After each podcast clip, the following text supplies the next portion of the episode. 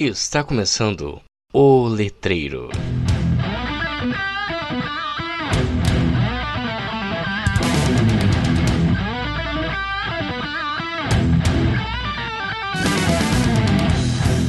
Olá, letreiros, letrados e letrandos, tudo bem com vocês? Meu nome é Hector Dantas e esse é mais um episódio do podcast mais letrado do Brasil.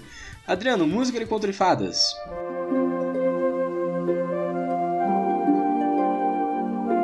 isso mesmo, gente. Hoje estamos aqui com a minha querida amiga Anabelle Ortiz Almeida e falaremos um pouco sobre contos de fadas, mais especificamente sobre a Bela e a Fera lá no contexto do século XVIII. Mas antes, vamos aos nossos recadinhos. Recados do Mural. E hoje, nos nossos recados, eu gostaria de falar um pouquinho sobre o nosso concurso cultural, que se você nos acompanha nas redes sociais sabe que está rolando, né? E o resultado seria dado hoje. Porém, como muitos ouvintes nos pediram, nós acabamos prorrogando o prazo de participação. Então você pode participar até dia 15 de outubro de 2020, certo? Também modificamos um pouquinho o sistema de participação. Agora você não precisa nos enviar um e-mail. Você pode ir até as nossas redes sociais e lá haverá um link para você preencher se você estiver interessado interessado em participar do nosso concurso. Se você já nos mandou o seu e-mail com a sua frase, não se preocupe, você ainda está no páreo, ainda está concorrendo, beleza? Então, se você quiser saber mais detalhes sobre o nosso concurso cultural, entre nas nossas redes sociais, páginas do Facebook e Instagram. Se você gosta do nosso trabalho e quer apoiá-lo, baixe o aplicativo PicPay e procure por arroba o Letreiro Podcast, ou siga o link na descrição do episódio.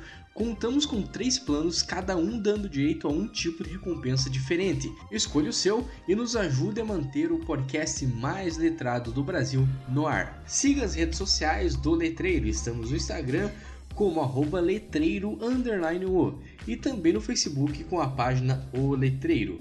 Você também pode entrar em contato conosco através do e-mail letreiro.contato@gmail.com. Agradecemos as nossas apoiadoras Laura Barzantero, Marina Chiara Legroski. Sem vocês, nada disso seria possível. Muito obrigado. Muito bem, Ana. Primeiramente, muito obrigado por você ter aceitado estar aqui conosco. Oi, Victor. Eu que agradeço o convite. Meio que eu me convidei, né? E eu agradeço por você ter aceitado a ideia, por ter lido meu trabalho. Sei que não é muito sua área, mas eu fico feliz quando as pessoas leem o meu trabalho. Não, e foi um prazer ter lido o seu trabalho, que a gente se conhece já há um tempo, né? E foi muito legal ter, ter lido, assim, e tudo mais. A Ana também é formada na UEPG, né, Ana? Em letras. Sim, sim, letras francesas. E Ana, você então fez um trabalho, como eu falei na entrada, sobre a Bela e a Fera no contexto da prosa ficcional do século XVIII, certo? E eu quero que você então me diga qual foi a tua motivação, o interesse assim pela pesquisa, de onde surgiu esse interesse? Então, Victor, é, eu sempre gostei muito da Bela e a Fera, claro, mas esse interesse ele surgiu quando eu estava lá no primeiro ano e eu fui assistir a uma apresentação de TCC e essa apresentação era sobre o Pinóquio. Esse trabalho, né, foi sobre o Pinóquio. Hum. Então a partir daí foi quando eu decidi que eu queria fazer alguma coisa também dentro da literatura infantil, dessa coisa assim Disney, né? Mas acontece que aí quando eu fui procurar uma orientadora, que foi a professora Andréia, no caso, a gente foi pra Bela e a Fera naquela primeira versão produzida para criança. Então foi assim que aconteceu. Muito legal, cara, muito legal. É interessante ver como uh, eu acredito que a maioria, se não todos os trabalhos de TCC em letras, pelo menos, né, sempre tem essa identificação, né, do tema com a gente e tudo mais. E eu acho legal como os professores adotam essas ideias, né? Assim, é, eu acho que em outros campos fica até meio complicado você ir exatamente naquilo que você quer, naquilo que você gosta de, de ler ou de pesquisar. E eu tive essa oportunidade de trabalhar com algo que, que eu sempre gostei. Claro que eu nem imaginava que era tudo isso. Né? Eu tinha aquela ideia assim de daqueles livrinhos infantis que, que eu ganhava e também aquela ideia de Disney, né? Não, não tinha ideia do que se tratava. Muito legal, muito legal. E o primeiro ponto aqui que me chamou bastante atenção quando eu li o seu trabalho é que você coloca que a prosa ela tinha uma certa falta de prestígio no século XVIII, né? Exatamente. Então, o que acontece? Essa prosa de início, ela não tinha nenhum nome específico. Então era chamado de romance, de novela, história, sabe? Não tinha um consenso sobre o, o nome que seria dado a esse gênero, porque esse gênero era um gênero que estava iniciando. Então, na época lá que surgiu, estava surgindo no século XVIII, é, as pessoas não tinham muito acesso à literatura. Até hoje a gente sabe né, que o acesso é um acesso difícil, mas na época muito mais difícil. Então, o que era recomendado a quem tinha esse acesso, que eram pessoas que tinham posses, né, era que elas lessem os clássicos, epopeias, enciclopédias, mas o romance não, porque ele era considerado um subgênero, sabe? Algo que não tinha nenhum prestígio. Então, como eu falei, isso me chamou bastante atenção, né? Porque hoje a gente é tão acostumado, né, com prosas e tudo mais.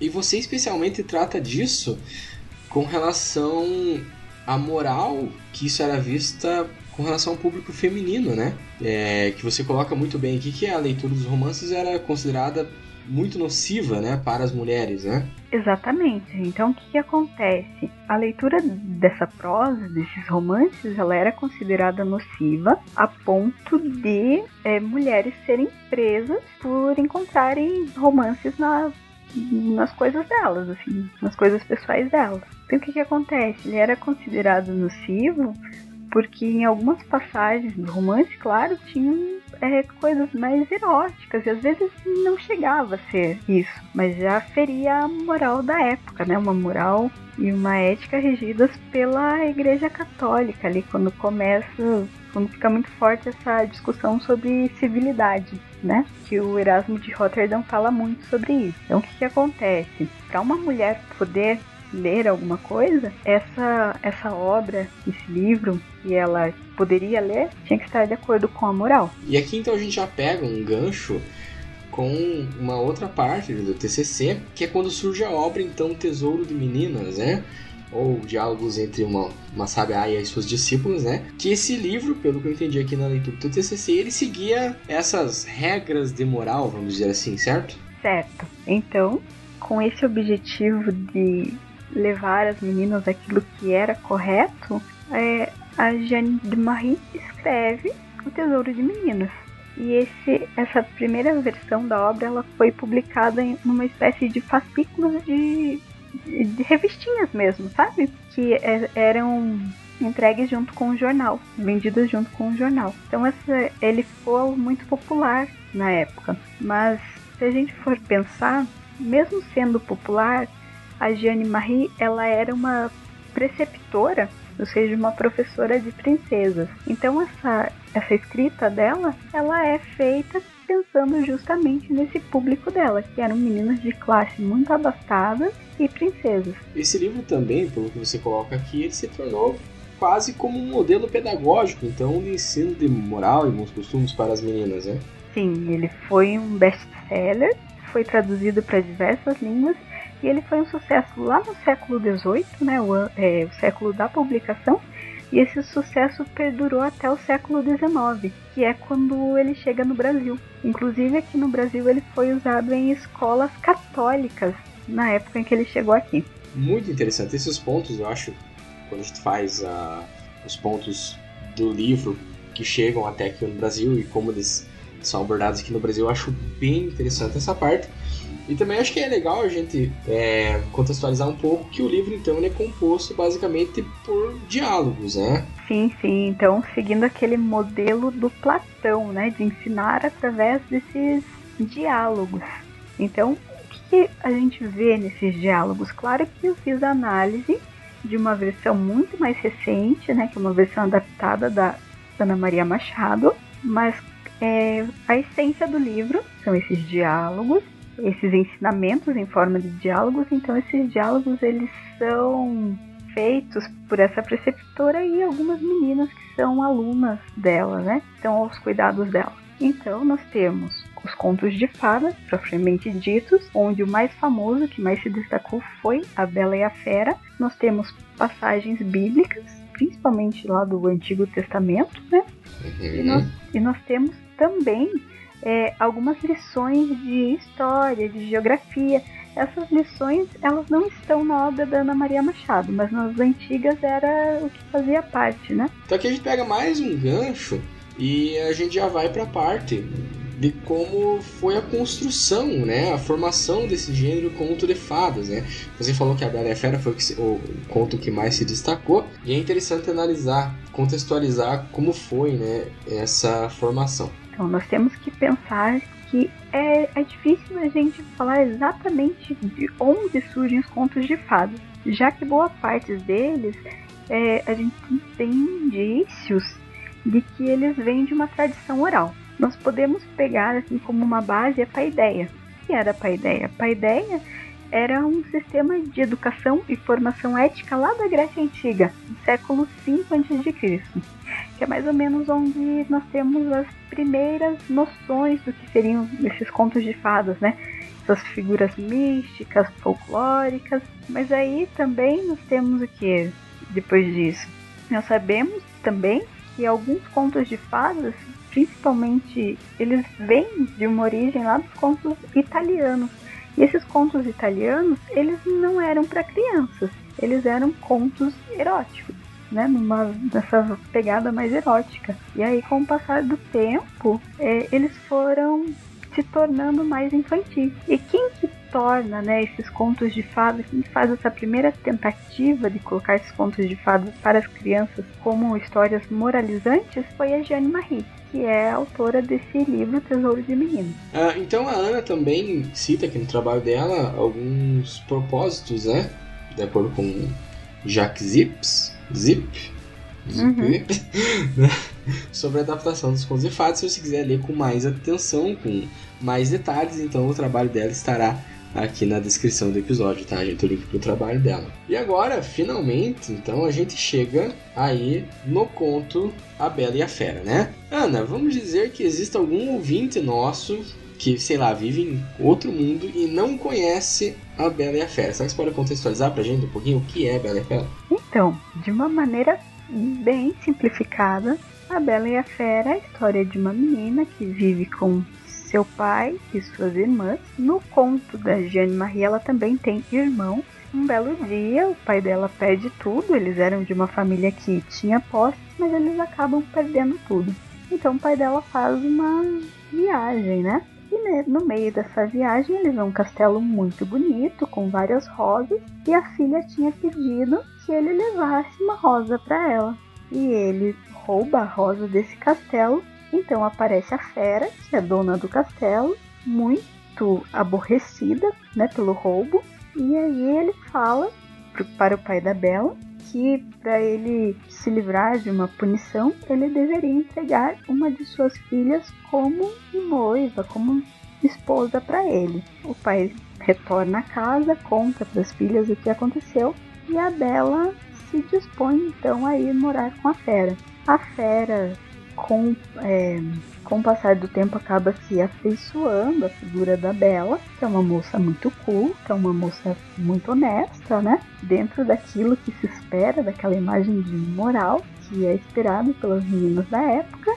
A Bela serve como uma inspiração, inclusive. E aí, a, é, no final das contas, a, existe um beijo de amor e a fera se transforma num belo príncipe. Muito bem, então, para você ouvinte aí, desavisado, né? Isso aí, a história resumida da Bela e a Fera. E Ana, uh, é importante também a gente contextualizar um pouquinho que você utilizou aqui para análise do, da Bela e a Fera. Você utilizou então a estética da recepção, certo? Que é uma teoria literária. Será que você pode contextualizar um pouquinho para a gente sobre a estética da recepção antes, da gente entrar, antes de entrarmos mesmo na, na análise? Claro, claro que sim. Então essa estética da recepção, essa teoria, ela surge lá em 1960 e ela fala sobre a valorização de uma obra dada pela receptibilidade que ela tem. Né? Então, o que, que nós podemos entender disso? Que uma obra ela não vai surgir do nada, não vai surgir no vazio, ela surge de experiências de obras que estão circulando naquele momento, né? Da moral, de tudo que a sociedade vive. Então, na época, como nós já falamos lá no começo, o que estava em alta era justamente a moral, o ensino da moral. E a E o Tesouro de Meninas, a Bela e a Fera, surge justamente a partir desse contexto. Muito bom, muito bom. Então você começa analisando com relação ao horizonte de expectativas aí do conto, né? Então, agora acho que dá pra gente entrar na análise, dá pra gente conversar um pouquinho sobre análise. Vamos lá. Então, esse horizonte de expectativas, o que é? Nós podemos pensar que o público da época, as leitoras da época, elas esperavam o que de uma obra? Elas esperavam que essa obra contribuísse para a sua formação moral, né? Então, dando aquele suporte para os meninos daquilo que seria correto ou não nos comportamentos, naquilo que elas.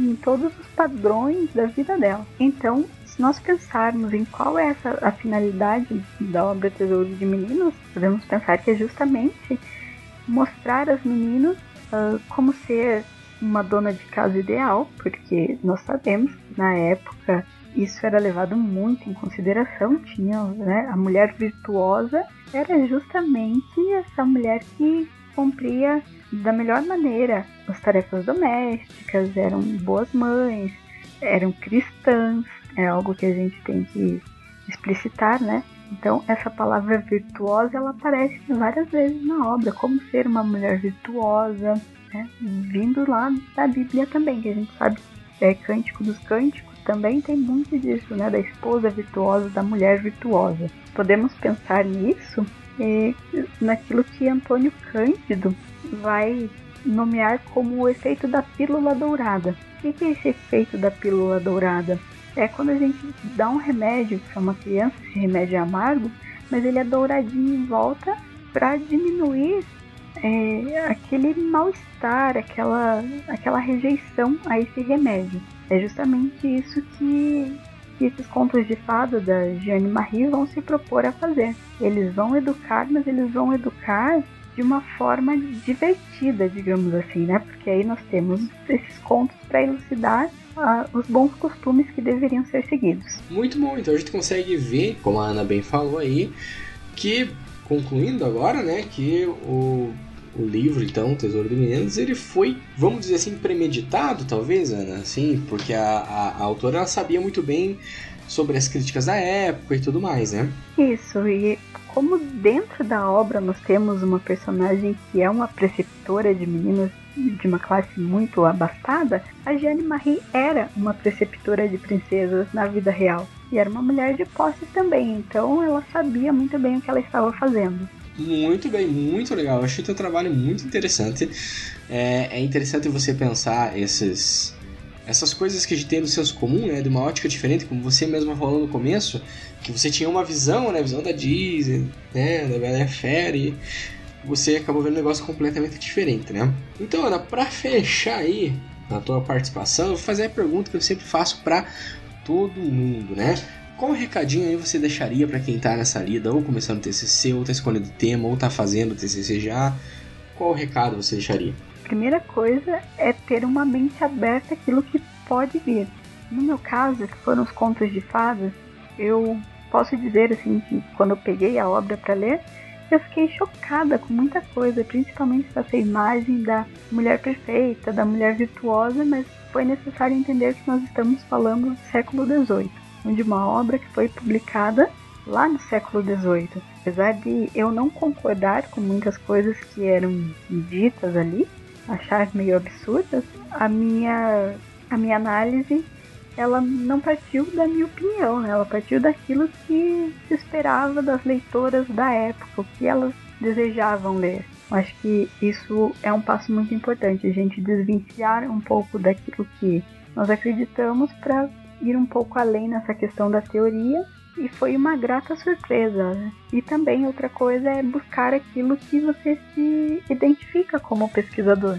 O TCC, é a dissertação, enfim, trabalhos acadêmicos são trabalhos cansativos e então acho que a motivação está justamente nisso, de buscar coisas que que nós nos possamos identificar. Então, eu gostaria de agradecer você novamente por estar aqui conosco, né? Apesar de você ter falado que você se autoconvidou, você já estava na minha lista para participar aí, né? Então, Foi, foi bem legal ter você aqui, foi bem legal ter, ler o teu trabalho. Muito obrigado por ter vindo. Ah, eu que agradeço. A você que nos ouviu até aqui, muito obrigado. Lembrando então que o trabalho da Ana estará na descrição do episódio, o link para o trabalho. Se você quiser mandar alguma crítica, sugestão ou elogios, né? Aqui para o nosso podcast, é só enviar então para letreiro.contato@gmail.com ou procurar a gente nas redes sociais, né, Facebook e Instagram.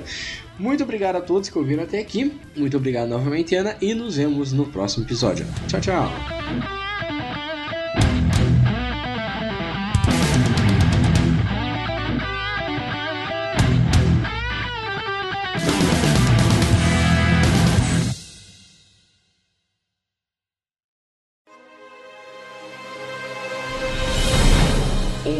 Produção biesec.net.